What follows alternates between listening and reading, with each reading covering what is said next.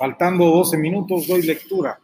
Baruch Hashem, en la bendita memoria del ilustre y poderoso hermano Manuel Jiménez Guzmán, 21 de junio de 2021. Reconocimiento. Superior Superiors School, arroba iberoamericaespro.org. El sitio de internet www.claustrodoctoral.com www.claustrodoctoral.com, repito, alojará información a la verdad posible sobre la propuesta de la que este reconocimiento hace mención y que se turna, como podrán a continuación escuchar. Los Ángeles, California, 22 de junio de 2021, 8 pm, a clausura formal en línea de curso PPPP 1.0, protocolos de protección de la productividad en pandemias 1.0, convoca preaprobados y premiados en evaluación Nuevo León y Texas, PPPP 1.0. Mr. John Gómez, Golden Corral, curso suyo de 15 minutos, protocolos para sanitizar, McAllen, Texas. Jay Patel y Texas In en McAllen, Texas, PPPP 1.0, staff. Mayra Hernández por Kentucky Fried Chicken, Nuevo León, franquicias de alimentos, subsidiaria de multimedios. Estudiantes y plan de acción.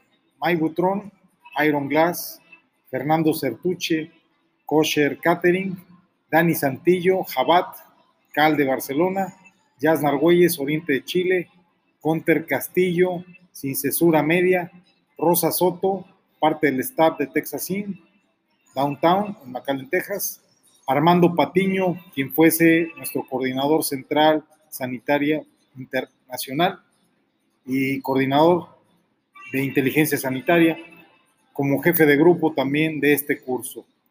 Y por último, Ben Joseph de Vicente, Pei Chascan, David Eliahu, Argüelles, servidor de la voz, parte de los estudiantes y con el plan de acción de las oficinas en Lago Alberto 208, oficina A208, sede del Sindicato Nacional de Profesionistas.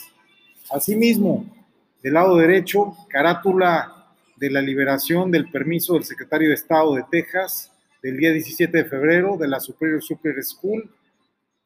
Y a continuación, Escuela Superior de Proveedores Triple S al servicio del sector salud y trabajadores esenciales certificados ESPRO le reconoce por su unidad de inteligencia sanitaria como coordinadores B, C y S, es decir, Border Exiliate Emergency, eh, coordinador de inteligencia sanitaria o Intelligence Unit, BU, por parte de su claustro integrado por doctores honoris causa, Radik Kumar Salwan, rector de la UMAS y director de ESPRO, don Rodrigo de Argos, decano, Rabino Salman Marcus, primer hospitalario en Misión Viejo, California, hago la aclaración, María Labarca, vocera de ESPRO, secretario general del Sindicato Nacional de Profesionistas, don Alfonso Ciprés Villarreal, por parte del Movimiento Ecologista Mexicano, don Eulogio Sangüesa, maestro masón por parte del Oriente de Chile, en Concepción, Jorge Verduzco, Guaymas, Sonora, don Jacobo Strier, en Barcelona, don Chay Rubí en Barcelona, y su servidor David Lejubi Joseph de Vicente, Argüelles, su Juris Doctor, eh, Intelligence Consultant, Chief Visionary Officer. Por parte de la OMS, adscrita a la oficina de prensa, la Border Exiliated Emergency Intelligence Unit o Intelligence Sanitary de Valstal, non-profit en Suiza. Who es Remedium Morbo, nuestro lema en latín, que quiere decir la cura está en la enfermedad. Turno al claustro doctoral, faltando siete minutos para el evento de clausura formal virtualmente. Gracias por su atención.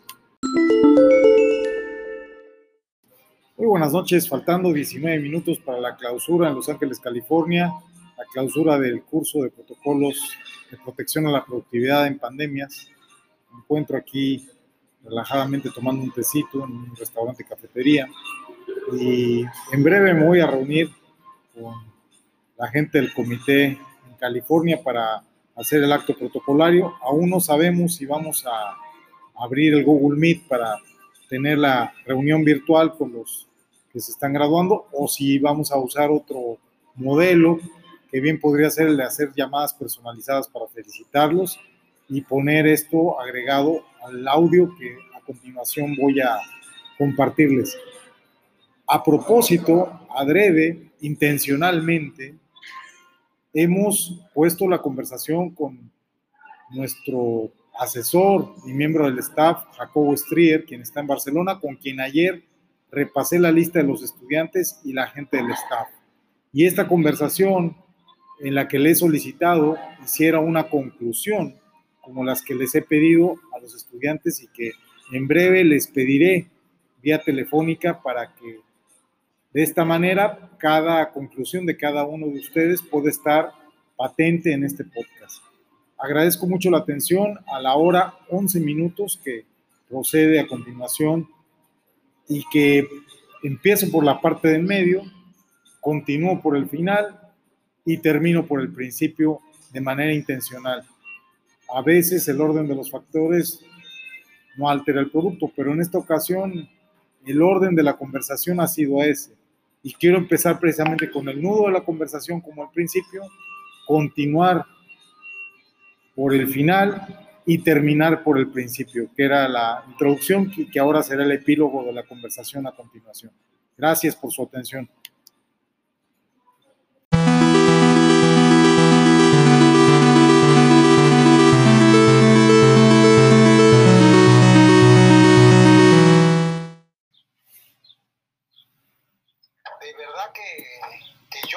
Se los he puesto en el video yo y otra vez, se los agradezco mucho. Ustedes me han dado mucha fuerza porque ustedes creen en lo mismo que creo yo. Y nosotros somos la creencia contra el, contra el mito global, ¿no? Porque el mito global nos, nos desmiente a nosotros, dice que nosotros somos mentirosos, que somos conspiranoicos. Entonces, ¿Cuál, sería tu conclusión para el curso y para la certificación de trabajadores esenciales y para la no-profit, para la fundación que tenemos? ¿Cuál sería tu conclusión para mañana? nuestro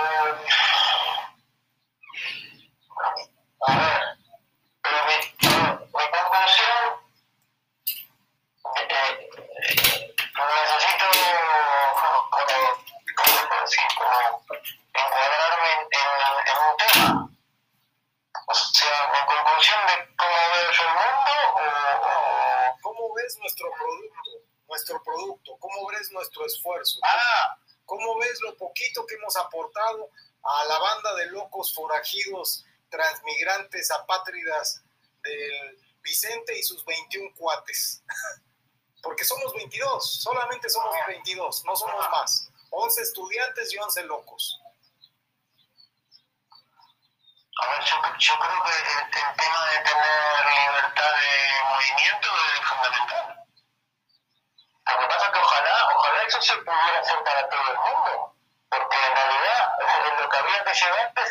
Es a la conclusión de todo el mundo es esencial. Pero yo llegué a esa conclusión, pero al final del día, que les den por culo, por putos y cobardes. Sí, no, no, es que no puedo ser, es que mira, yo no puedo ser el Mesías y tú tampoco, que les den por culo, que los vacunen, que los sometan, que los encierren y ya. No, no, no, a ver, cada uno, cada uno libre de hacer lo que quiera, o sea, es como, como esas 20 preguntas que yo mandé. ¿Viste? Esas 20 preguntas para hacerse antes de vacunarse. O sea, si, si la gente no se pregunta cosas y, y, simplemente va y, se deja llevar por la corriente, a veces hacemos todo, la gente se adulta la que va y hace la cola y pone, hace, sí, hacer la cola para que lo pinchen. O me quedo a vivir en McAllen, o me quedo a vivir en McAllen como una persona mediocre, a disfrutar de las mieles de la, del sueño americano que tengo derecho a él porque nací allá. y ya me vuelvo un parásito más del sistema del sueño americano y no lucho por lo que sé que tenemos que luchar, o ya me someto y me pongo la vacuna y vivo mis últimos años relajado y a lo mejor una de esas me dejan agarrar otro salario y ahí me la llevo. esto, esto, es como la parábola, como la parábola de la puerta grande y la puerta chica. O sea, uno, uno puede, puede pasar por la puerta grande y va muy cómodo y todo eso, pero ¿a dónde te lleva? Y podés pasar, y podés pasar por la puerta estrecha, porque que, es muy, muy difícil tener que andar pasando así medio costado, pero esa que te lleva realmente a, un buen lugar. Yo te llevo a la tercera, a la tercera salida, a la del espejo.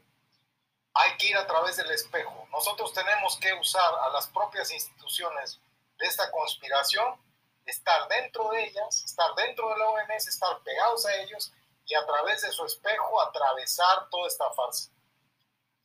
Solo es a través de ellos mismos donde nos vamos a liberar.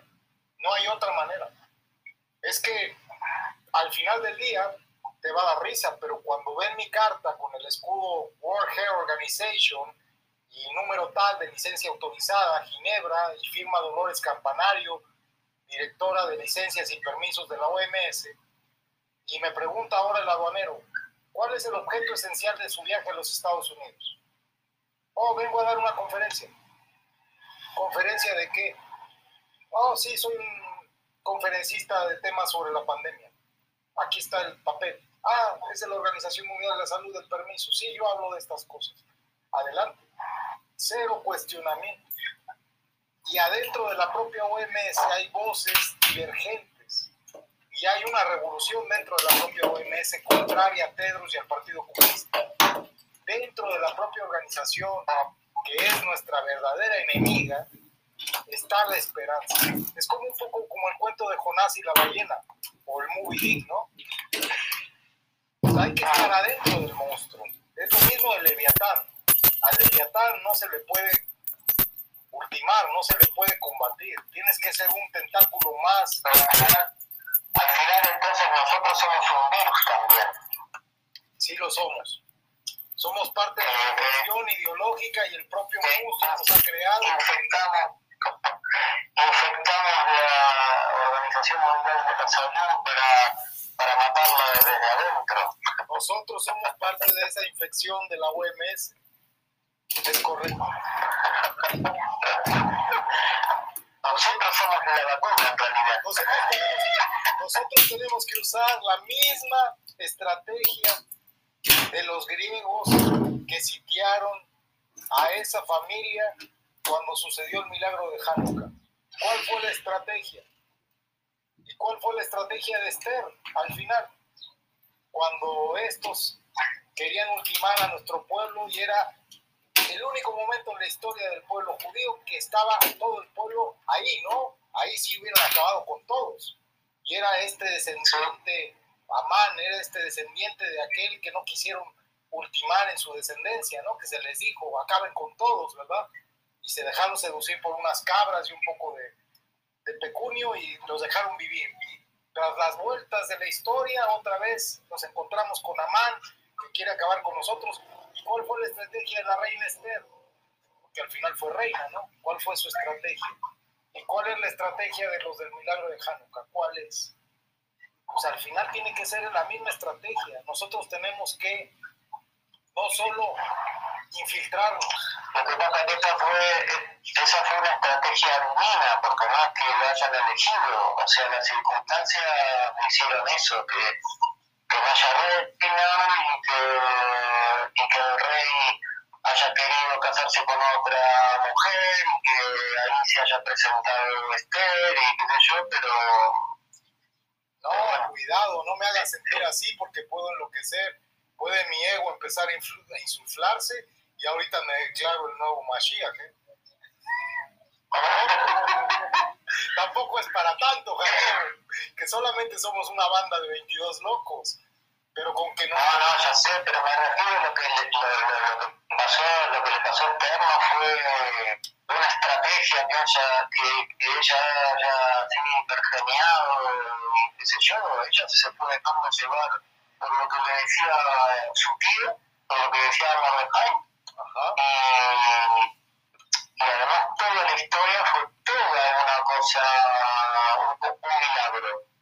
Claro. Eh, fue, una cosa de, ayer realmente. Absoluto va. ¿Y tú quieres ver milagros en esta pandemia? Tú estás viviendo un milagro. Mi primo, el que es camionero, que mandó unas fotos al grupo de sus viajes, cómo está todo vacío, y él viaja, y él dijo que él es un privilegiado y que él no perdió nada. Pues yo, la verdad, no he perdido nada. La verdad, hombre, he viajado cuando nadie ha viajado, eh, sigo gozando cuando todos están encerrados. Él, él dice que no. Bueno, yo, a mí, a mí me pasó algo relativamente parecido, porque digamos, cuando estaba todo el mundo encerrado, o sea, no, en el momento de encierro más, más, más estricto, porque ahí yo estaba con mi hijo en casa, y- pero después cuando, cuando se empezó a liberar un poquito la cosa que solamente podía circular, por ejemplo, la, la ¿cómo es este? Eh, lo que proveen a los supermercados y lo, no sé, lo mismo, lo mismo.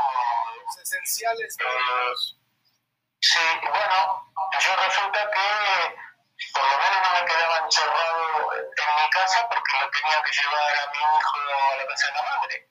Entonces a mí una vez me paró la policía y me, dice, ¿a dónde va? Pues lo voy a llevar a mi hijo eh, con su madre. Me dice, ah, ¿está divorciado? Le digo, sí. Me dice, ah, pues qué suerte que tenés, me dice.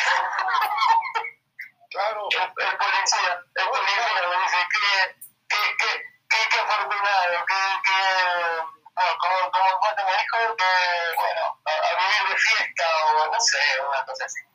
Y dice, bueno,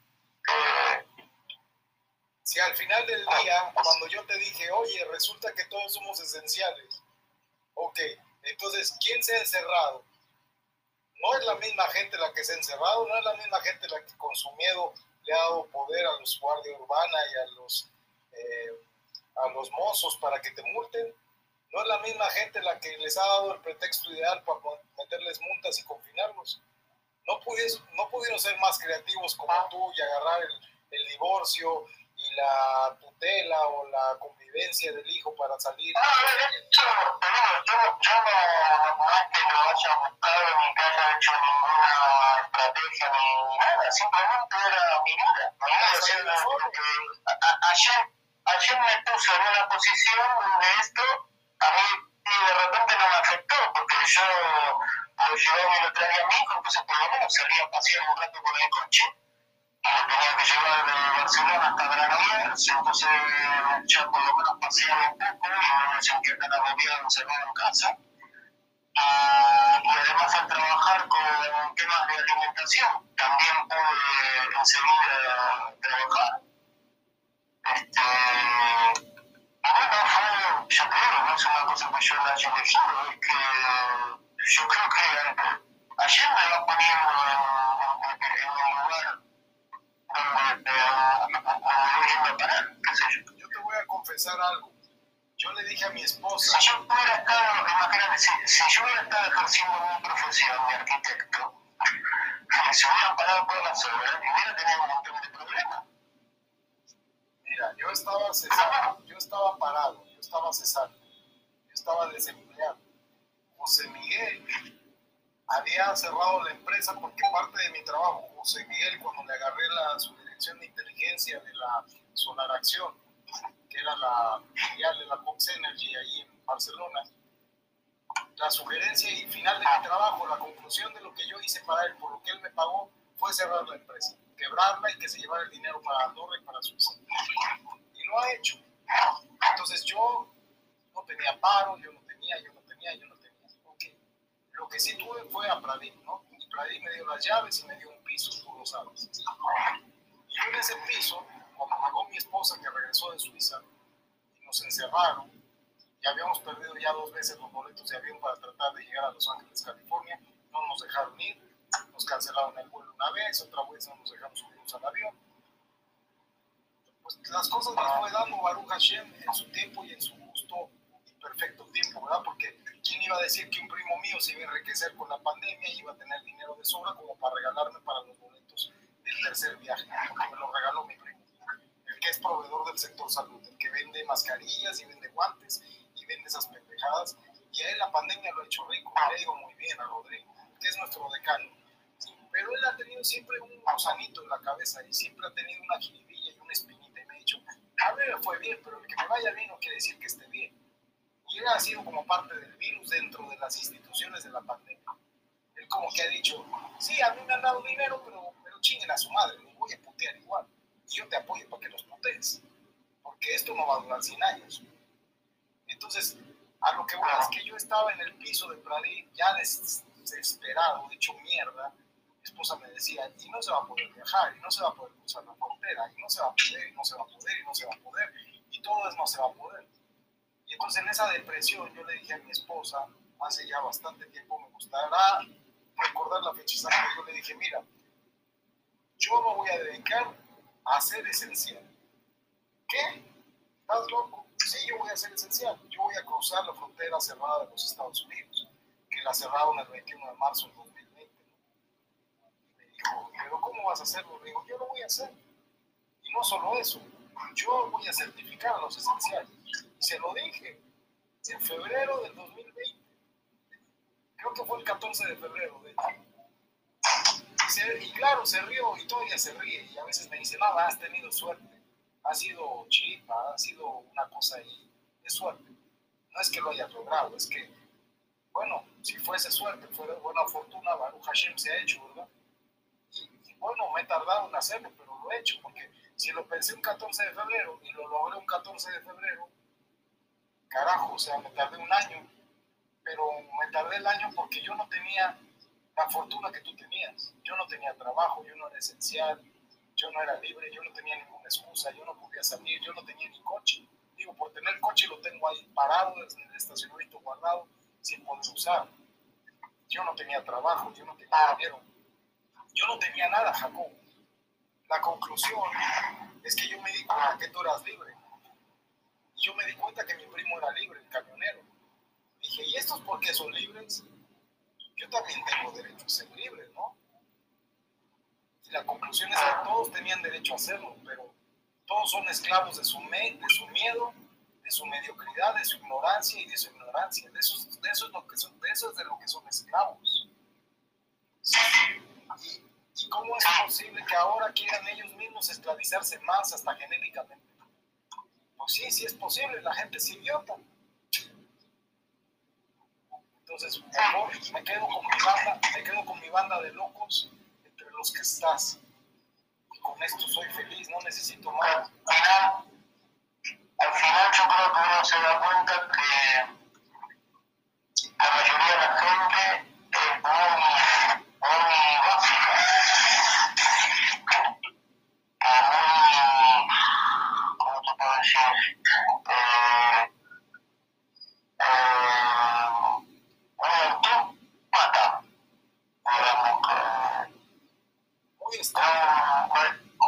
Seas condescendiente, muy estúpido. Bueno, sí, sí, no lo quiero decir de esa manera, pero digamos, la gente que no, que no se plantea cosas, o sea que entonces no gente que no, que no investiga, que no, que no se preocupa por tener un cierto conocimiento una cosa. Entonces, claro, creo que se puede pretender de, de gente que es como casi como un robot. Mira, abusando de tus tiempos de sueño, ya es de madrugada ya, pero esta plática la teníamos que tener tú y yo, porque tú eres tal vez la conciencia más crítica del grupo. Y ya sé que te estoy desvelando, pero era el día, porque tú ya estás en martes y el martes vamos a clausurar el curso. Entonces, tú lo vas a clausurar por esa parte donde tenemos algunos estudiantes. Voy a mencionar a las personas que nos acompañan en el grupo de esto. Tenemos una persona muy humilde, pero que no es idiota, es el primero que está en la lista de los participantes del grupo.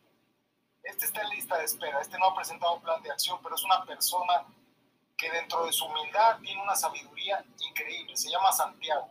Es un creador de caballos miniatura. Él ha traído eh, especímenes, ha traído sementales de la Argentina y ha hecho estos caballos miniatura en Nuevo León. O sea, no es un tonto, ¿estás de acuerdo? Es un genetista.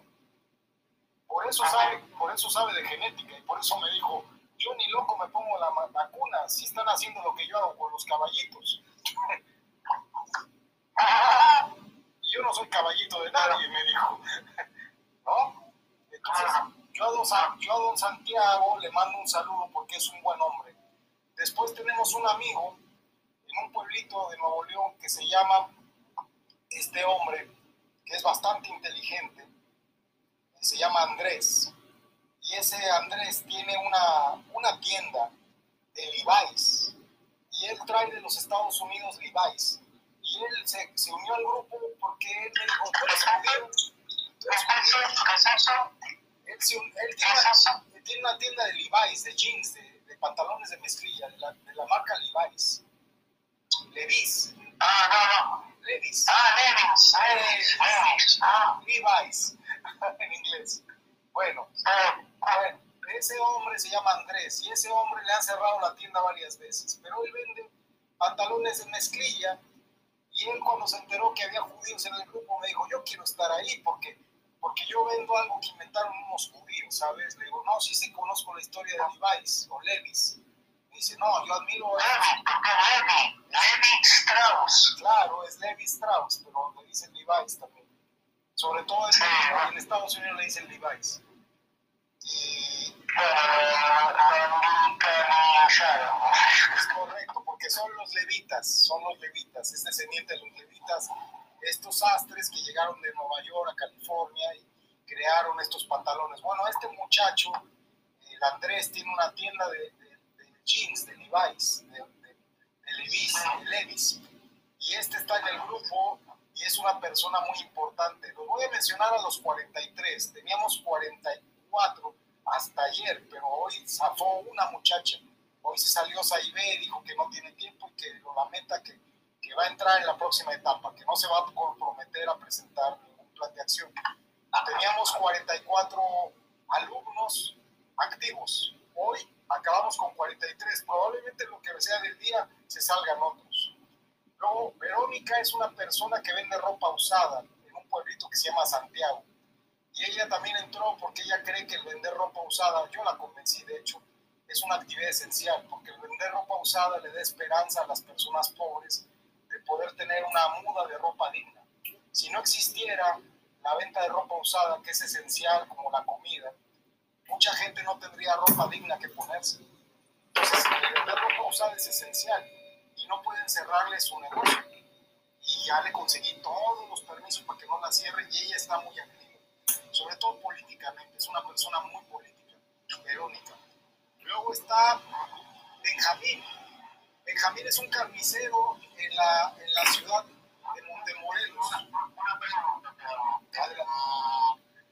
En realidad los trabajos esenciales, ¿eso lo define el gobierno de cada país? No, lo define la, la, el Comité de Emergencia del Reglamento Sanitario Internacional y en la declaración del Reglamento Sanitario Internacional del último comité de emergencia dice 29 tipos. De hecho, hay un acuerdo que yo firmé que mandamos al Consejo General de Salubridad de México. Es un acuerdo que por ahí les di, que decía comunicado coordinadores. Y ahí salen 29 actividades y al final dice, y toda actividad que en su suspensión se ve afectada irreversiblemente en su sistema producto. Así lo dice textual. Cualquier actividad que siendo suspendida se viera afectada irreversiblemente en su sistema producto, con pérdida innecesaria de empleos. O sea, cualquier actividad puede ser esencial. Todas, pero la conclusión es que la gente estúpida e ignorante no ha reclamado su esencialidad. O sea, aquí es un poco como que en Estados Unidos todo el mundo es inocente hasta que se le demuestra que es culpable, ¿verdad? Pero en Latinoamérica todo el mundo es culpable hasta que demuestra que es inocente, ¿verdad? En Iberoamérica es así. En, España, si te pesca la policía, eres culpable hasta que demuestres que eres inocente. Entonces, es.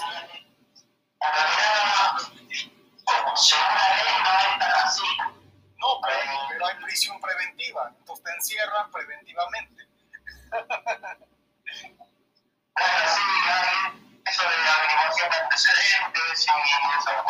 Exactamente, entonces esto de, esto de ser esencial, esto de ser esencial en el mundo de la pandemia, en el mundo del pandemonio, es algo así como todo mundo no es esencial, fíjate nada más la perversión del sistema, a nivel global es así, todo mundo no es esencial hasta que demuestre y compruebe que es esencial.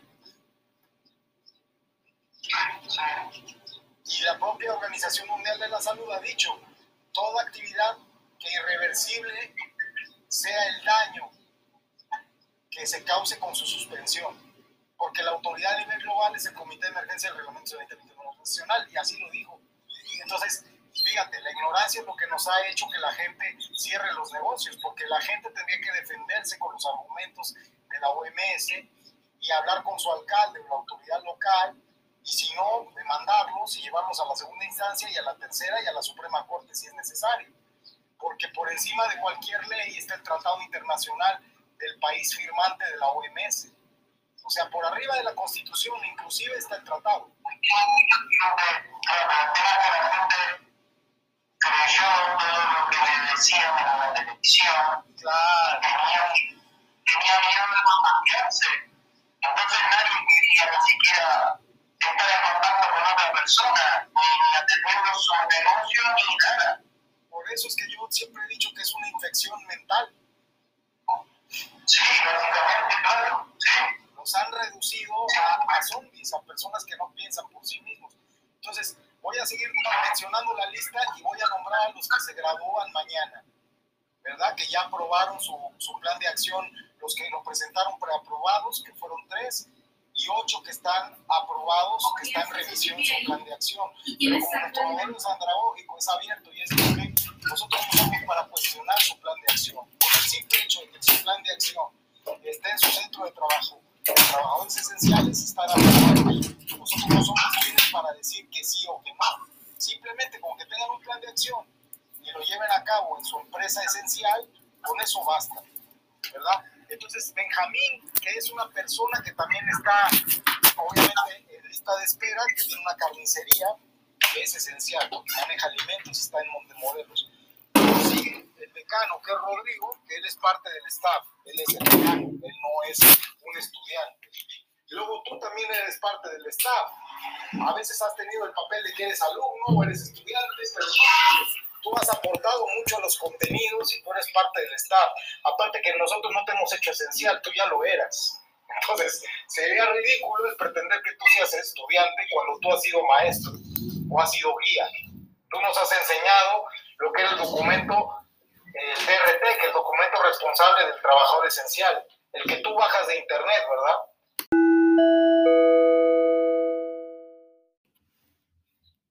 el DRT, que es el documento responsable del trabajador esencial, el que tú bajas de internet, ¿verdad?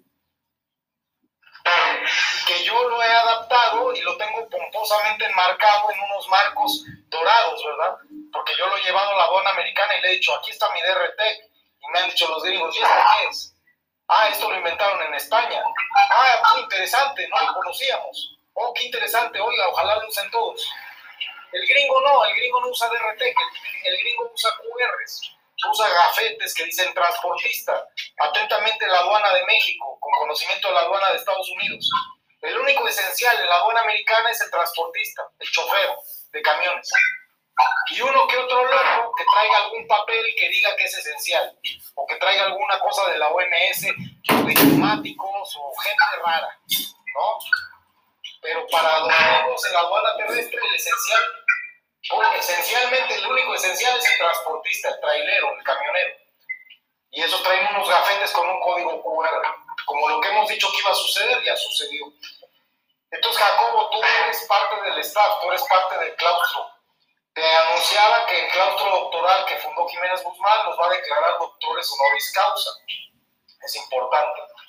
Después está el rabino Salman Marcos, que nos ha apoyado mucho y también es parte del claustro. Luego está Xavi Villarrubí, que Xavi Villarrubí fue el que estudió el curso de reportero en Barcelona, el único que se graduó de los ocho iniciales del curso de línea, que fue el primero que tuvimos antes de que existiera la pandemia. Él sí es estudiante porque él sí se ha metido de cabeza y él no era esencial y ahora, ahora ya es esencial. Ahora ha reclamado su espacio entre los esenciales. Entonces está Xavi Villarrubí. Y, y, eso es una, una, cosa que a mí me, me, complace anunciar porque de alguna manera no había, no había hecho hincapié en que él no quiso ser del Estado. Él dijo, no, yo quiero ser categoría de estudiante.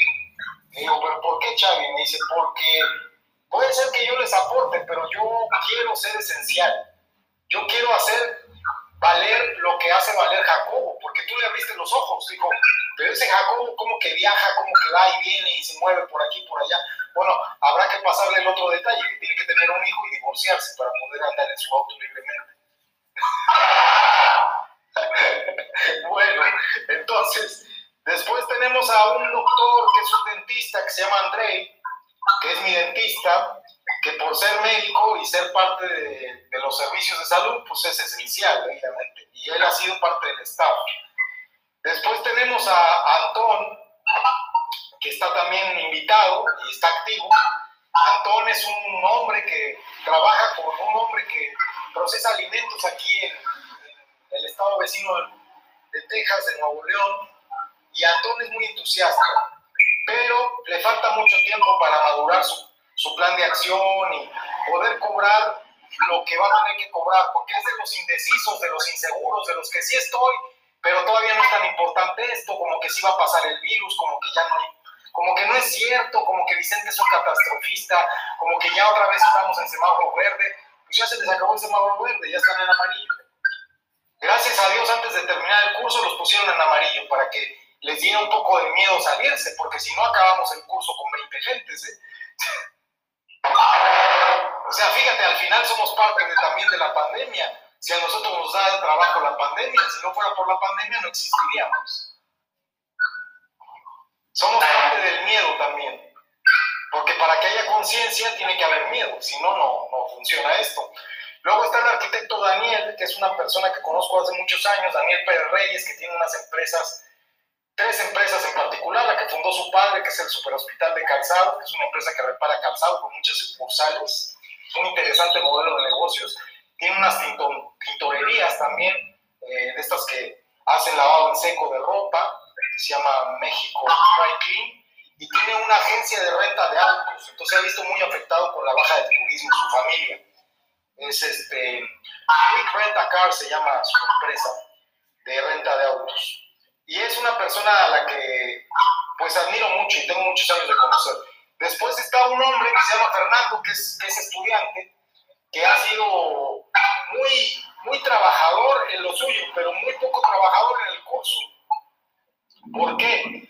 Porque el hombre ha sido vaguito, ha sido flojito. Y de hecho pagó apenas ayer, o ayer. Acaba de pagar. O sea, fue como de los últimos que, no, siempre sí, o sea, pagó sus servicios escolares hace dos días. Yo, de hecho, había pagado una matrícula que su socio no usó y yo terminé peleado con su socio, con Ulises, a punta de mentada de madre. Y él está haciendo catering, está haciendo banquetes. De, hecho, va a empezar a platicar con Chucky, el de Chucky Kosher, que es el que produce carne y pollo kosher más grande de México, y quiere especializarse un poco en los catering kosher. Anden, anden esa iniciativa.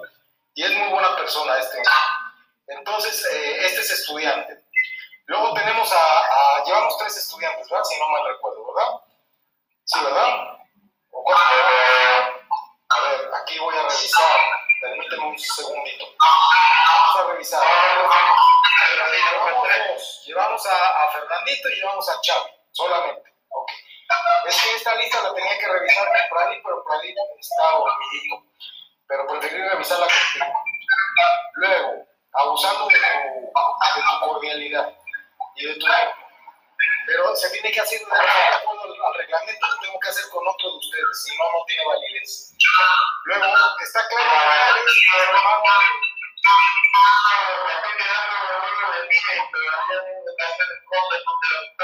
Ya voy a terminar, voy a mencionarlos. Está Claro Linares, que está en espera. Está Claudia, que está en espera.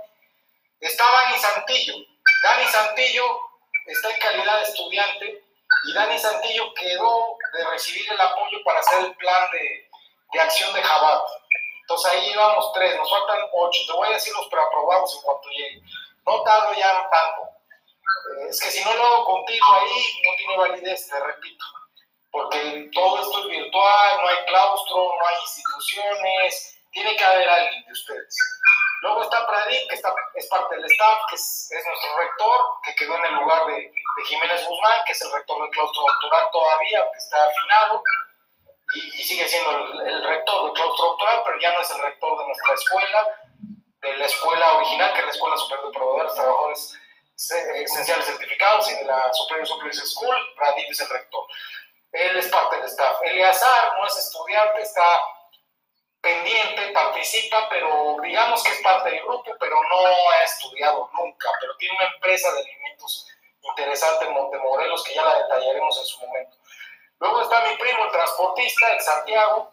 Luego está don Eulogio, que es el administrador de la logia de Concepción en Chile.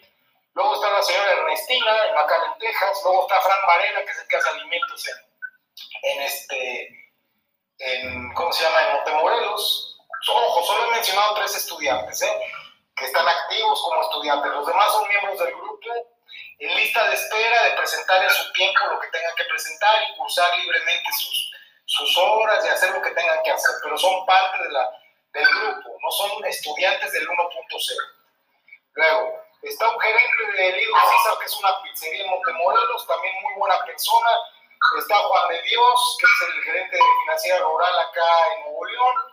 Luego está mi general Allena, que es parte del staff, es un general de división muy importante en México, probablemente el militar y el general más importante de México.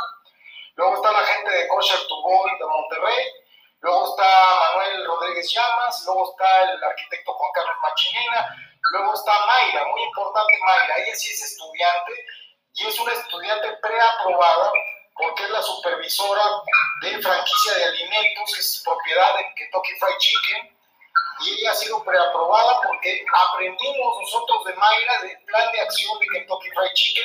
La empresa está que hace pollo frito, no hay más que decir. Ella es la supervisora de Kentucky Fried Chicken en Nuevo León y esos Kentucky Fried Chicken curiosamente pertenecen a Multimedios, que es la cadena de televisión y medios de comunicación más grande del estado de Nuevo León. Entonces, una empresa gigantesca. Mayra ha sido muy destacada y ha sido un muy buen estudiante y hemos aprendido de ella y fue preaprobada. De hecho, a nivel regional sacó el tercer lugar, que ha pasado al segundo lugar, porque a finales hemos expulsado al segundo lugar. Luego está Mike Butron, que también fue preaprobado. Y Mike Butron es una empresa de seguridad que se llama Iron Glass. Llevamos cuatro. ¿sí? Uno, dos, no, uno, dos, tres, cuatro y cinco. Hemos mencionado a dos preaprobados. Llevamos cinco. Luego sigo. Después de Mike Butron, mira, parece de locos. Estoy muy desorganizado. No hay otra manera de hacerlo más que así. Porque es tanto mensaje, tanta cosa que no hay manera de hacerlo de otra forma. Luego tenemos una juez de paz. ¿Qué son los jueces de paz? Son los jueces de primera instancia en los municipios. Se llama Alicia, es una juez de paz en Montemorelos, participa en el grupo. Luego tenemos al licenciado Francisco Cienfuegos, que fue candidato a alcalde de la ciudad de Monterrey es un priista del partido del PRI, del Partido Viejo de México, bastante destacado y activo. De hecho, me ofreció un puesto en el PRI hace unos días y decliné la oferta de ocupar en el PRI una, una cartera y con sueldo y todo, y no lo acepté, porque dejaría de ser voluntario y entonces en España dejaría de tener derecho a pelearles lo que me deben. Después está Paco, que es quien me renta la vivienda en Nuevo León, Después está otro que fue alumno también del curso de reporteros, que lo has de recordar, Víctor Serrano, el pistachón. Después está parte del staff, René, que es el secretario general del, Sindicato Nacional de Profesionistas. Luego tenemos a don Humberto y a doña Olga, fíjate, ya estamos ahí en 44 porque los cuento como uno solo y en realidad son dos personas. Humberto y Olga son trabajadores esenciales que venden ropa usada en un mercadito popular, un mercadillo Luego está otras dos, y aquí tenemos otro, otro, otro doble. Está Sonia, que es una mujer que conoces de Jabat, de Barcelona. Sí la conoces a Sonia, ¿no? Que es muy amiga de Santi. Y está su amiga Sonda Aurela, que es la presidenta de Coca-Cola, que es tía de Xavi Villarrubí. Entonces están ellas en el grupo. Luego está la psicóloga González, que es una psicóloga muy connotada del Instituto Hellinger, es psicóloga social, está muy metida en el tema del, del, daño psicológico que hacen las mascarillas, todo el tema del... Lo que ha dicho ahora en el, en el podcast que les pasé este hombre Miguel Blanco entrevistando a los del Colegio de Psicólogos de Cataluña, ¿no? Todo el daño que se hace al no tener los, el contacto con la expresión facial, todo este tema, ¿no? Está muy metida ahí en ese tema esta señora González. Es parte del staff, no es estudiante. Luego tenemos a William, que es dueño de un restaurante que se llama Flippy. Y después tenemos a mi hija, que sí es estudiante. Vamos a, vamos a ponerla aquí también ha hecho su trabajo, aunque es muy chiquita, es muy jovencita. Ahí tenemos 1, 2, 3, 4, 5, 6. ¿Ok? Sigo con el grupo. Eh, fíjate nada más. En el grupo tenemos aparte a esta, a esta persona que ha estado trabajando mucho en los medios alternativos en YouTube, que es el señor Gunter. Él es estudiante también, el señor Gunter, y ha hecho un trabajo, la verdad, incluso en contra de su jefe, porque sin censura echa yotero. Es decir, es un medio que va de acuerdo a lo que dice el oficialismo. Y él se ha enfrentado al oficialismo en México, a, a riesgo de perder su trabajo. ¿eh? Entonces aquí tenemos uno, dos, tres, cuatro, cinco, seis, siete. Tenemos siete estudiantes ahí. Hay un preaprobado, que es el señor Gómez, y ya son los ocho y me está faltando gente, fíjate, para que veas, que no están en el grupo, pero que han estudiado. Y ahorita los voy a encontrar. Fíjate. El señor Gómez ganó el primer lugar en el mejor plan de acción en la región que evaluamos, que fue Nuevo León y Texas. Entonces tenemos al señor Gómez, tenemos a Gunter, tenemos a Yasna, tenemos a Mike, tenemos a Mayra, tenemos a Dani, tenemos a Fernando, tenemos a Chari. Falta el más importante de todos, qué, qué ingrato soy, ¿verdad? el que más trabajó y el que más caso me hizo todo el tiempo. Y fíjate, lleva en su nombre, en su apellido, su penitencia. ¿Sabes cómo se apellida Armando, verdad? Patiño. Patiño. Patiño. Cinco, seis, siete, ocho, nueve. Ahí tenemos nueve. Me faltan dos estudiantes que no los encuentro. Los tengo que buscar bien porque esto es lo malo. Si supieras el lío que es el teléfono de Barcelona, el Huawei, que tiene 100 grupos de WhatsApp, el lío que es encontrar a alguien, eso es una locura, eso ya tiene vida propia, ¿me entiendes? Hay 5 mil gentes conectadas ahí. Ese, teléfono casi está dedicado al WhatsApp, ya tiene vida propia, eso funciona solo. Son 100 grupos de WhatsApp, es una locura. Ese teléfono ya ni siquiera lo uso para mí, ya funciona solito, se manda solo. Entonces, este, tengo otro teléfono que es el que uso, que es un Motorola, que uso para, para, este, para este asunto del curso.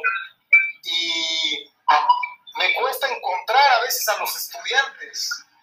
Y me cuesta porque a veces es una situación de que la gente se sale, entonces ya pierdo contacto con ellos. Entonces me estaba, me estaba olvidando una persona muy importante que es la enfermera Olga, ¿ok? Olga ha, estado, Olga ha estado en varias charlas, en varias cosas, pero se salió del grupo de WhatsApp, por eso no la encontraba. Entonces ahí tenemos Olga, Armando, el señor Gómez, Gunter, Yasna, Mike, Mayra, Dani, Fernando, Xavi es 1, 2, 3, 4, 5, 6, 7, 8, 9, 10. Me falta el 11.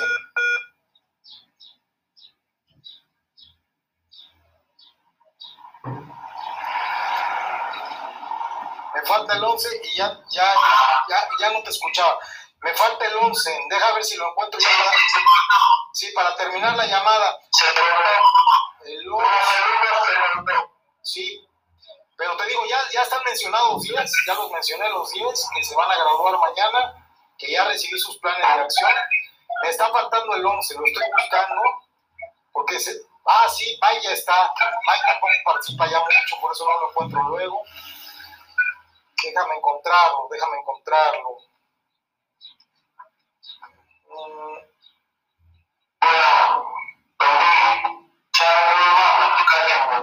Falta el 11, no te vayas, porque si no, no es legal esto.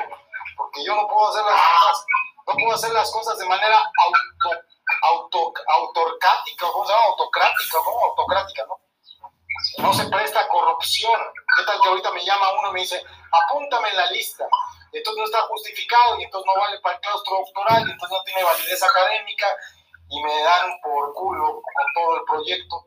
Entonces yo me he tenido que agarrar de ti hoy porque el Pradip estaba muy, este, muy dormidito, porque realmente quien le tocaba tomar esta llamada era Pradip, no a ti.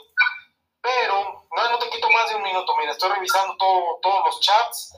¿No te acuerdas quién es el que falta?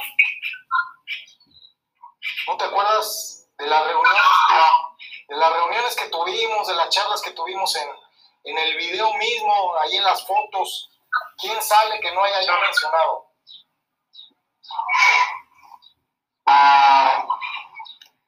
Falta alguien, falta alguien. Falta alguien, falta alguien. Bueno, no pasa nada, lo voy a encontrar.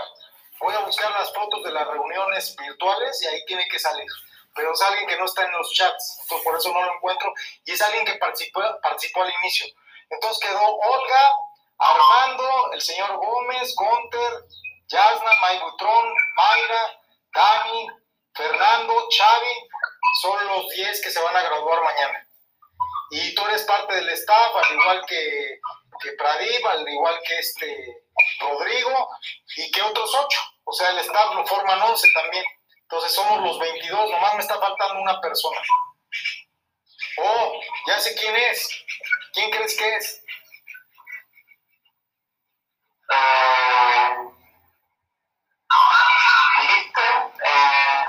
No, ya sé quién es estudiante y parte del staff al mismo tiempo. Ya sé quién es, te vas a reír mucho.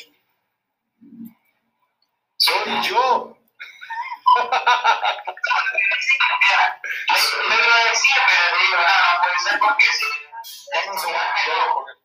Soy yo, soy yo. Pasa buena noche, descansa. Muchas gracias por tu tiempo. Ya estamos completos. ¿Eh? Cuídate mucho. Un abrazo y gracias por todo. Hasta pronto. Gracias. Bye. Gracias por todo.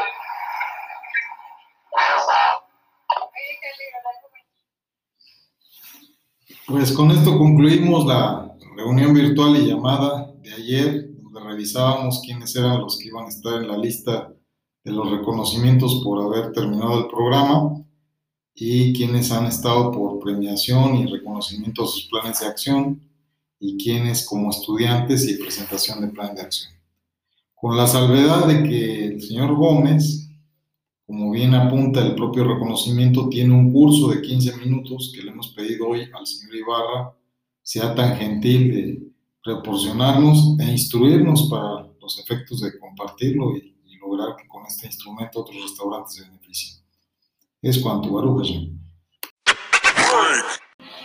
A continuación voy a compartirles una grabación de un minuto 11, con 27 segundos, de la conversación que tuvimos con Jacobo Strier el día de ayer, encontrándose ya altas horas de la noche, en la madrugada de hoy, en Barcelona, eh, con motivo de la conclusión que hoy presentaremos a las 8 de la noche a través del rabino Salman Marcus en Los Ángeles, California, al consejo que está ya integrado por él y por el pastor Eddie para los buenos oficios de la conclusión del curso que nos ocupa. Espero que sea de su agrado.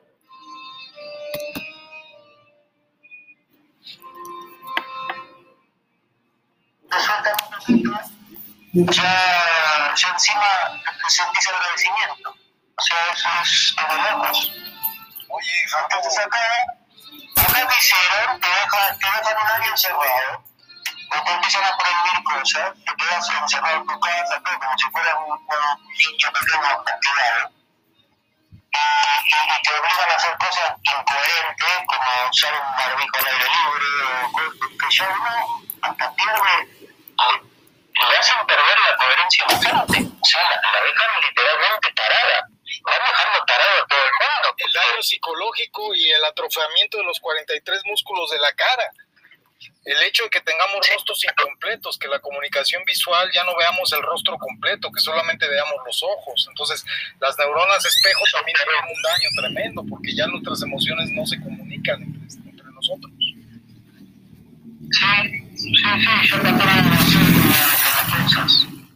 Ya no somos personas, somos cosas. Somos Hello Kitty, invoca. Robots, como robots que nos dicen qué es lo que podemos hacer, qué es lo que no podemos hacer, tenemos que pedir permiso hasta para ir al baño. Terrible. Voy a revisar lo que me mandaste, voy a revisar lo que me mandaste de esta idea tan descabellada de crear una ciudad judía cerrada en México. Suena a campo de concentración. Eh, no, no, no, sé si es cerrada, ¿eh? No sé, cerrada no, pero una ciudad, digamos, donde, donde vivan solamente ortodoxos. Wow, qué fuerte. Este, con, donde solamente hay, no sé si uno o varios, pero al menos uno, porque está ahí en, en el videíto ese, en, la, en esa animación, hay el único supermercado que hay es, es un supermercado kosher. Eh, y bueno, todas las instituciones y todo eso son según la Torah. Wow. Este, Una ciudad privada. Yo la primera ciudad privada que conocí fue la ciudad de, de Diamond Bar, en California. Y bueno, no he ido estos días que he estado cerca de Los Ángeles, no he ido aún, pero sí voy a, a darme una vueltecita de Diamond Bar. Me dijeron que la había construido un, una corporación enorme que tenía manejo de cuestiones petroleras. Y precisamente el alcalde no es alcalde, el alcalde es, sí, se llama alcalde, pero no es electo, lo impone una junta de accionistas. Ahí no hay política, ahí hay manejo totalmente fiduciario, ¿no? Todo está manejado por los intereses pues, de los accionistas. Es interesante. Oye, para ya dejarte de dormir, la verdad te agradezco mucho. Ya llevamos casi hora y media conversando. ¿Cuál crees que sea la conclusión que puedas aportar ahora el día de mañana que, que vamos a clausurar el curso?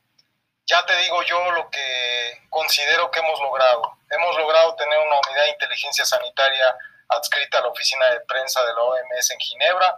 Tenemos allá a Martin, que el doctor Martin Heger se ha esforzado mucho, pues de alguna manera como un, un verdadero pues filántropo, ¿no? Porque él es un hombre rico que tiene un museo que se llama Energy Park en Loppersdorf. Él se dedica a, a promover cenas de filántropos y suizos adinerados que disfrutan de ir a cenar al lado de su colección de autos. O sea, el Energy Park es un edificio donde él te muestra la historia de la humanidad y la energía a través de los diferentes vehículos que el humano ha ido creando para la movilidad, pero cómo está asociado esto al manejo de la energía. O sea, es una visión de, te cuento la historia del hombre y la energía a través de los vehículos automotores, ¿no?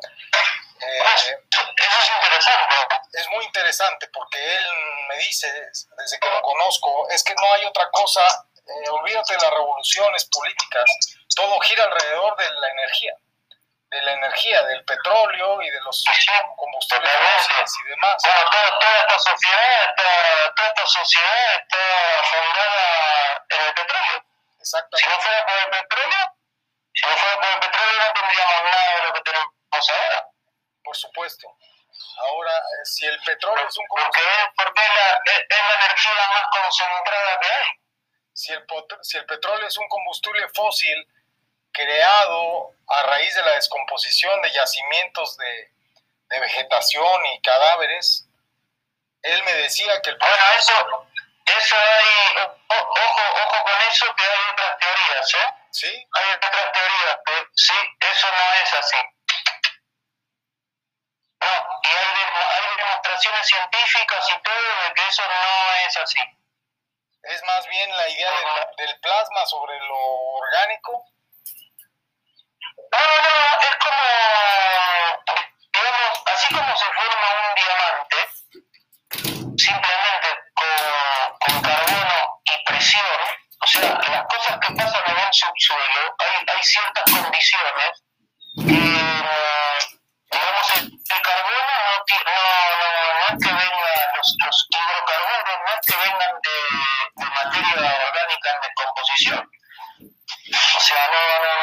son dinosaurios podridos el petróleo. Eso es una cosa que genera, que genera el planeta, lo va creando todo el tiempo. Si el hombre, si el hombre, una reacción química. ¿Eh? si el hombre en laboratorio ha logrado reproducir las condiciones de la naturaleza en las que se crean los diamantes y ha creado las circonias. A mí me decía Martin que ya existía a través de la tecnología del plasma el aprovechamiento de los cadáveres para generar petróleo. De manera yo, yo, yo, yo estuve escuchando a gente, digamos que, ya te digo, hay, hay toda una rama de científicos, porque al final que, que el petróleo viene de los dinosaurios y de todo eso, es nada más que una teoría. es una explicación muy, muy burda, porque ¿por qué tendría que ser Sí. de dinosaurio solamente? Cualquier cadáver podría producir petróleo, entonces. No, no, no, no, no, no, es, es porque es por el carbono, o sea, o sea, es un hidrocarburo, un hidrocarburo es hidrógeno y carbono. Claro. Entonces, eh, eh, la teoría dice, bueno, ¿qué, qué, el carbono que es materia orgánica? ¿No? La materia orgánica es la que tiene carbono. Entonces, por ahí dedujeron que era materia orgánica antigua que se transformó con el tiempo. Y no es así, o sea, no es así. Es, otro- es otra de las falacias, es otra de las falacias en las que nos hacen entrar, igual que lo de la tierra esférica o el globo, frente a la otra falacia de la tierra plana. Ninguna de las dos es cierta. Ah, Tiene que haber un justo intermedio, tiene que haber una verdad equilibrada y en armonía, ¿no? En consenso. No el consenso científico al que Liberson me decía que tenía que yo obedecer, ¿no? Porque sí lo veo claramente obedeciendo al consenso científico al rabino Liberson poniéndose la vacuna. Por cierto, hay una ciencia, deberías de recordarle a Liberson de mi parte, pero con eso sí ya me va a odiar. Pero sí díselo, dile. Dice José que hay una ciencia que se llama eh, la ciencia de la, de la gramática, ¿no? Entonces, en la gramática hay una rama que estudia, eh, creo que es la filología, ¿verdad? Que estudia el significado de las palabras. Y habría que estudiar qué significa vacuna, ¿verdad? Y a nivel científico habría que ver qué es una vacuna, porque de entrada lo que les están poniendo ni filológicamente ni gramaticalmente es una vacuna, de entrada. Eso no, no, la palabra, su definición no corresponde a lo que les ponen. Eh, y- y- ¿cómo, pu- cómo puede re- Viene de la vaca. Sí, y Luis Pasteur, Luis Pasteur, ¿qué era lo que inyectaba? ¿Qué era? Cuando empezó a hacer las vacunas, ¿no? Luis Pasteur fue el primero, si no me equivoco. Mm, no sé, la primera vacuna no sé, pero eh, lo, que sí eh, escuché la historia de la, de la vacuna fue porque acuerdo qué enfermedad había que se dieron cuenta que la gente que ordeñaba las vacas eh, se, no se enfermaba Ok, porque porque porque porque la, la, la vaca lo que hacía era digamos es como que a la enfermedad esa al, modificaba o no, no, me acuerdo que hacía eh, pero es como que atenuaba el virus y a raíz de eso se dieron cuenta que la, gente que ordeñaba las vacas es como que se contagiaba del virus atenuado y generaba inmunidad. Entonces Entonces de ahí salió toda la, la, digamos, la, la teoría de, bueno, la ciencia de atenuar los patógenos, de dejarlos medio muertos para que el sistema inmunitario humano lo reconozca y genere anticuerpos. Oh. Y como todo, y como todo esto vino de, de las vacas y de la gente que ordeñaba las vacas, entonces se le llamó vacuna. Pero fue por lo de la viruela, ¿no? Fue un inglés, se supone el primero. Pero él se, él agarró de la, él se agarró de la historia esta de que hubo en Roma, ¿no? O sea, por eso viene ese nombre, porque era un tema que venía desde Roma, un cuento así. Cuando la viruela mató a mucha gente en Europa, ¿no? En la Francia de Luis XV. Ahí se supone que No me acuerdo, no, me acuerdo qué enfermedad era, pero sí me acuerdo de la, de la historia esa. De, de- fue la viruela. De hecho, de hecho George o sea, yo, Washington. yo, sabía, yo, yo sabía que la palabra vacuna venía de las vacas, pero no sabía, no sabía bien la historia. De hecho, George Washington, George Washington estaba lleno de cicatrices y era por lo de la viruela, porque la viruela, acuérdate que en esa época les llenaba de protuberancias con pus y la gente, es por lo de la, eso que dices de la vaca es, es correcto, porque la tradición que había, ya me acordé, es que la, la- las lecheras eran inmunes a la viruela. Las personas Claro, eso. eso, esa gente era inmune. Pero ¿por qué la gente le tenía miedo a la viruela? No le tenía tanto miedo a la viruela por ser mortal, sino porque te disfiguraba el rostro, porque todas estas póstulas quedaban, eh, tu, tu rostro quedaba todo lleno de cicatrices, de hoyos, así como cacarizo. Y el, el rostro, el rostro que, que, que tenían las personas que, estaban, las lecheras, las personas que ordeñaban a las vacas, tenían el rostro eso. Y entonces hay un, hay un, roto, un rollo mítico, mitológico también, también un mito erótico, de que, de que las lecheras, estas personas, pues no les, no, no tenían el rostro dañado, porque mm, las propiedades de la leche o algún cuento las hacía inmunes a la viruela. Y, y- No, no, no, no, es porque las vacas, ajá, las vacas, las vacas se enfermaban. Como, como, a ver, eh, como que el, el virus entraba en la vaca el, el virus era, exacto, es así, ¿verdad? y la vaca, claro, y la vaca, y la vaca es como que mm, dejaba el virus inmunizado. Sí, no sé qué, y, y no sé si es que lo transmitía por la leche, no creo que sea que lo transmita por la leche, porque entonces cualquier persona que tomara leche ya no se contagiaría de Es correcto, es correcto, mira, ya el, el señor, el señor este, el señor este James, el señor este James Jenner, James Jenner, lo estoy leyendo, ya lo investigué. James Jenner, el Sí. 14 de mayo de 1796, descubrió que las personas que tomaban leche se hacían inmunes a la viruela con el solo hecho de tomar leche, porque la vaca en su sistema inmunológico vectorizaba el virus y te volvías inmune a la viruela. Ahí es la primera vacuna. La primera vacuna era tomar leche y la leche te hacía inmune a la viruela en 1796. Ese fue el estudio que hizo este, este James. Esa fue la primera vacuna. Es Edward Jenner y el que lo... Tomar leche, y, pero supongo que en esa época todo el mundo tomaría leche, no, no, habría, no habría habido ninguna, ni- ninguna epidemia de viruela entonces. Pero lo que hizo el Jenner fue inyectarle pus sacada de la mano de una lechera. Y James entonces se recuperó de la viruela de las vacas. Eso fue lo que hicieron. Le inyectó. Ah, bueno, la, claro, porque la, las lecheras ten- tenían inmunidad, pero no creo que sea por tomar leche. Pues probablemente sí, probablemente no. Finalmente, finalmente lo interesante, lo interesante revisando la historia, porque yo tenía el mito de que Luis Pasteur era el primero que había hecho vacunas. Probablemente las vacunas, como se les conocen médicamente, sí las hizo Pasteur, porque lo que hizo este señor, que fue el primero que desarrolló las vacunas, que fue un, un truco, este señor Edward Jenner, eh, fue el que hizo la primera vacuna, ya te digo, con pus de una lechera y se lo dio a un niño. Y este niño James tenía viruela y el niño se curó. Entonces ya se le quitó la, la viruela, quedó inmunizado. Entonces fue un experimento que hizo este hombre y esta variable la empezó a replicar.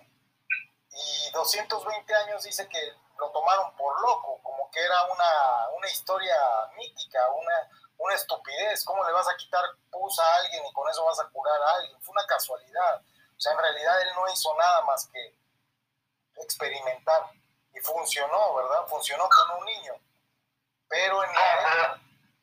¿Sabes qué pasa? En esa, en esa época no conocían ni siquiera los microorganismos. No. No, sabían que existían, no sabían qué era.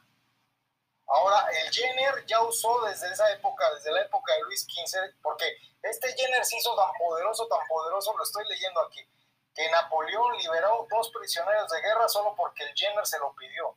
O sea, Jenner tenía mucho poder, lo respetaban mucho en la Francia napoleónica, porque empezó, empezó a experimentar en la época de los Luises, pues en la época de Napoleón se volvió una institución el hombre, aunque todo lo que él hacía era pseudociencia.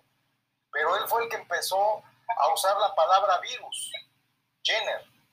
O sea, Jenner fue el primero que usó la palabra virus. Y un siglo más tarde se empezó a comprender lo que era el virus. Y entonces se inyectaban partículas infecciosas a las personas con la idea de generar anticuerpos. O sea, él fue el que abrió, Jenner es el padre de la inmunología, lo estoy aquí leyendo, lo estoy haciendo glosa al tiempo que estamos conversando, porque eso sería importante releerlo y estudiarlo, porque en realidad es una pseudociencia, porque la, la viruela siguió matando, mató a más de 300 millones de personas en el siglo XX. Y la vacuna de la viruela que Jenner supuestamente había desarrollado era pseudociencia, era una farsa. En la OMS supuestamente declaró erradicada la viruela el 8 de mayo de 1980 y entonces hicieron una una antología de esta historia de Jenner y las primeras vacunas, pero la primera vacuna realmente científica, así que sea como algo comprobado que sí sirvió, fue la de Pasteur, porque Pasteur sí lo que hizo fue inocular una enfermedad. Y había otros intentos, ¿no? También en 1885 hicieron muchas cosas, pero lo que hizo Pasteur de inocular y, el virus de la rabia. Eso es la diferencia, que la vacuna antirrábica fue la primera vacuna realmente demostrada científicamente y con protocolos. O sea, esa fue la primera. Todo lo demás fueron ensayos, inclusive Pasteur, mm, ¿cómo te puedo explicar? Lo hizo con un joven que había sido mordido 14 veces por un perro rabioso. O sea, también experimentaron con personas, también y aún no estaba prohibido. Se supone que después de los, juicios de Nuremberg, se supone que está prohibida la experimentación con seres humanos. Y la, la conclusión que yo te quería, que te quería sacar con tirabuzón es que es tristísimo como después de tantos años la propia gente hace filas para que experimenten con ellos. Sí, sí, sí, sí. Si yo también hace varias semanas que, lo, que se me vino esa imagen a la cabeza y empecé a decir sobre la gente, si hoy en día no nos damos cuenta que todo el planeta es un gran campo de concentración. Ajá, exactamente. ¿Quieres, ¿Quieres que te diga algo? ¿Quieres que te diga algo? La segunda, la segunda vez que yo a Estados Unidos, la segunda vez que entré a Estados Unidos, el custom, el aduanero, me dijo, si usted quiere volver a entrar a Estados Unidos, sería bueno que vaya a ponerse la vacuna. Me lo dijo el custom, el aduanero. El, el, me lo dijo. Y yo traía, yo traía un permiso que iba a vencer esa segunda vez. Entonces él usó el poder de aduanero y me preguntó, me sentó en una mesa con varios agentes que me tuvieron una hora ahí preguntándome y entre las preguntas que me hacían es qué opinaba yo de Sputnik. Yo les dije que a mí Sputnik no me daba confianza porque era rusa me dijo, ¿qué vacuna se pondría usted? O sea, ¿qué tenía que ver un aduanero preguntándome sobre las vacunas? ¿Qué tenía que ver? Claro que tiene que ver, porque para ellos es un tema de seguridad nacional. Entonces eh, yo le he dicho al tío, le he dicho, mire, si me he de poner una vacuna, me pondré la Johnson y Johnson modernas. Oh, usted estaría dispuesto a ponérsela. Le digo, tal vez vaya yo ahora a Harlingen a ponérmela, ¿qué le parece? Oh, sería excelente para que la próxima vez no tenga problemas y ya no se le pregunte tantas cosas. Fíjate, hasta dónde llega el aparato de seguridad y el aparato de represión, que un aduanero se atreva a preguntarte sobre las vacunas, no tiene nada que ver con la cuestión migratoria, ¿verdad? Pero la, esa vez me han renovado el permiso, entonces con ese permiso renovado yo he vuelto a entrar y ya no me han preguntado nada. Pero supongo que si pidiese yo un tercer permiso me preguntarían si ya estoy vacunado. Y ahí vendrá la prueba fatal. Probablemente ya no me dejarán entrar, porque yo no me voy a vacunar. Pero esa segunda vez yo le dije a mi esposa, oye, ¿cómo ves si me la pongo? Te juro que lo llegué a pensar, te lo juro. Sí lo, sí lo pensé. Sí, porque, porque es, la fuerza del... Esto es como, como, una, como una persona que, que quiere remar en contra de la corriente. En algún momento que cansar. Es correcto, aparte que, aparte que tienes que... Por ahí por un momento te deja llevar por la corriente, después decís, oh, no, me estoy llevando con la corriente, empezó otra vez a remar rápido. Exacto. Aparte que tienes que pensar en esta situación que te voy a confesar. Yo estaba en ese momento seducido por los Estados Unidos. Yo estaba ahí en un hotel tranquilo con todos los satisfactores cómodamente asequibles. Yo estaba armando mi, mi, mi, fundación, yo estaba recibiendo la autorización del gobernador de Texas. Todavía no liberaban el estado de Texas de lo de las mascarillas, todavía no era optativo si quieres o no ponerte tapabocas. En ese momento yo estaba en Texas, yo estaba en un hotel, yo estaba cómodo, yo tenía algo de dinero para pagar todavía hotel. Los siguientes viajes han sido más pobres. El último viaje, ya te digo, he pasado la noche en una, en una mesa de una cafetería, porque no he tenido para el hotel, porque el propio sistema me ha ido sacando. Los patrocinadores que yo tenía, todos se han ido el capitán de la empresa Sicamsa ya no quiere trabajar con nosotros, ya no nos contesta, no dejó no compró la acción completa, solamente pagó media acción. Las empresas se han retirado de nuestra institución, de nuestro curso. El único que no se ha salido es el del sindicato. Y ahora hemos dado un giro contradictorio, porque un sindicato nos está apoyando, porque un sindicato nos dio oficina en un barrio lujoso en Ciudad de México. ¿Por qué? Porque al final nada más estamos defendiendo trabajadores. Las empresas están usando el discurso de la pandemia para quitarle prestaciones a los trabajadores, para reducir las plantillas sin, prestaciones, sin derechos laborales, para quitar los turnos, para quitarles horas a los trabajadores, para reducir los derechos laborales, con todo el derecho de la ley que les permite la pandemia. Entonces, hoy por hoy los empresarios son amigos de la pandemia. A los empresarios les viene bien la pandemia porque es la única manera cómoda de quedarse. Uh, yo no sé si le viene bien, pero, pero se, tiene, se tienen que matar para no fundirse. Porque ¿quién puede, ¿quién puede no trabajar y seguir pagándole a todos los trabajadores? Yo. ¿O quién puede, yo. vender, no sé, un, 30 o 40% menos y seguir manteniendo a todos los empleados? Yo, el Chapulín Colorado. Yo, el Chapulín Colorado, no contabas con mi astucia. Yo he soportado la pandemia completa. Yo, yo he soportado, yo...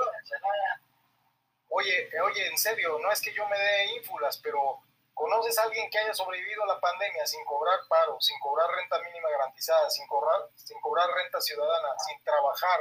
He sido voluntario todo este tiempo de mi propia fundación. Tuve que crear mi propia fundación para ser voluntario de mi propio autoempleo, en el cual no tengo una remuneración, no tengo ningún sueldo, no tengo ningún ingreso. ¿Cómo lo he hecho? ¿Cómo lo he hecho? Y al final ha sido, Baruch Hashem, ha sido casi un milagro, de verdad, o sea, de verdad no, no ha sido fácil, ha sido muy difícil. Y yo te lo juro que estaba pensando en esa ocasión, cuando ya me había autorizado el gobierno de Texas, estaba pensando ponerme la vacuna y no solo eso, estaba pensando en quedarme a vivir en Estados Unidos y mandar todo por una vía cómoda, de decir, no, voy a dejar de viajar, voy a dejar de llevar este mensaje, voy a dejar de sufrir y me voy a sentar aquí cómodamente a vivir como me merezco. Ya basta. Pero de repente descansé y al otro día desperté inquieto otra vez y dije, no, a tomar por culo. Ni me pongo la vacuna, ni tengo por qué vivir aquí, y voy a seguir adelante viajando y haciendo lo que tengo que hacer. Porque tengo una esperanza, y la esperanza es mi hija, y la esperanza son mis amigos, como tú que tú me cooperaste y me colaboraste y me depositaste algo simbólico, muy poquito, pero eso ha servido y ha habido varios que han hecho eso. Acaba un amigo de depositarme hace dos días igual 20 euros. Tú dirás, ¿y de qué vive Vicente? ¿Cómo lo hace? Bueno, pues sí, tengo una muy modesta renta, ¿verdad? De mi familia. Con eso sobrevivo, pero todo lo que he hecho no lo paga la renta que me paga mi familia. Ah, se han hecho cosas increíbles. O sea, de verdad que, yo, por eso se los he puesto en el video yo y otra vez, se los agradezco mucho. Ustedes me han dado mucha fuerza porque ustedes creen en lo mismo que creo yo.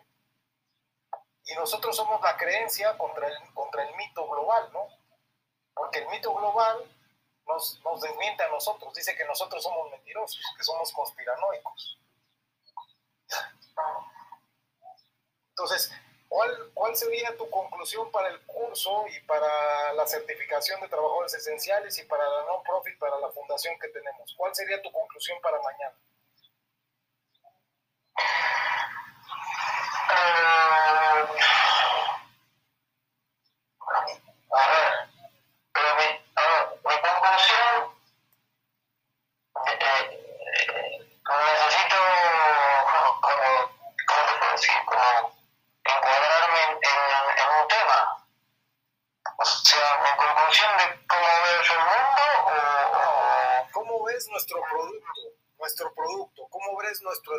Ah. ¿Cómo ves lo poquito que hemos aportado a la banda de locos forajidos, transmigrantes, apátridas del Vicente y sus 21 cuates? Porque somos 22, solamente somos 22, no somos más. 11 estudiantes y 11 locos. A ver, yo, yo creo que el, tema de tener libertad de movimiento es fundamental. Lo que pasa es que ojalá, ojalá eso se pudiera hacer para todo el mundo, porque en realidad lo que había que llegar es a la conclusión de que todo el mundo es esencial. Pero yo llegué a esa conclusión, pero al final del día, que les den por culo, por putos y cobardes. Sí. No, no, es que no puedo ser, es que mira, yo no puedo ser el Mesías y tú tampoco. Que les den por culo, que los vacunen, que los sometan, que los encierren y ya.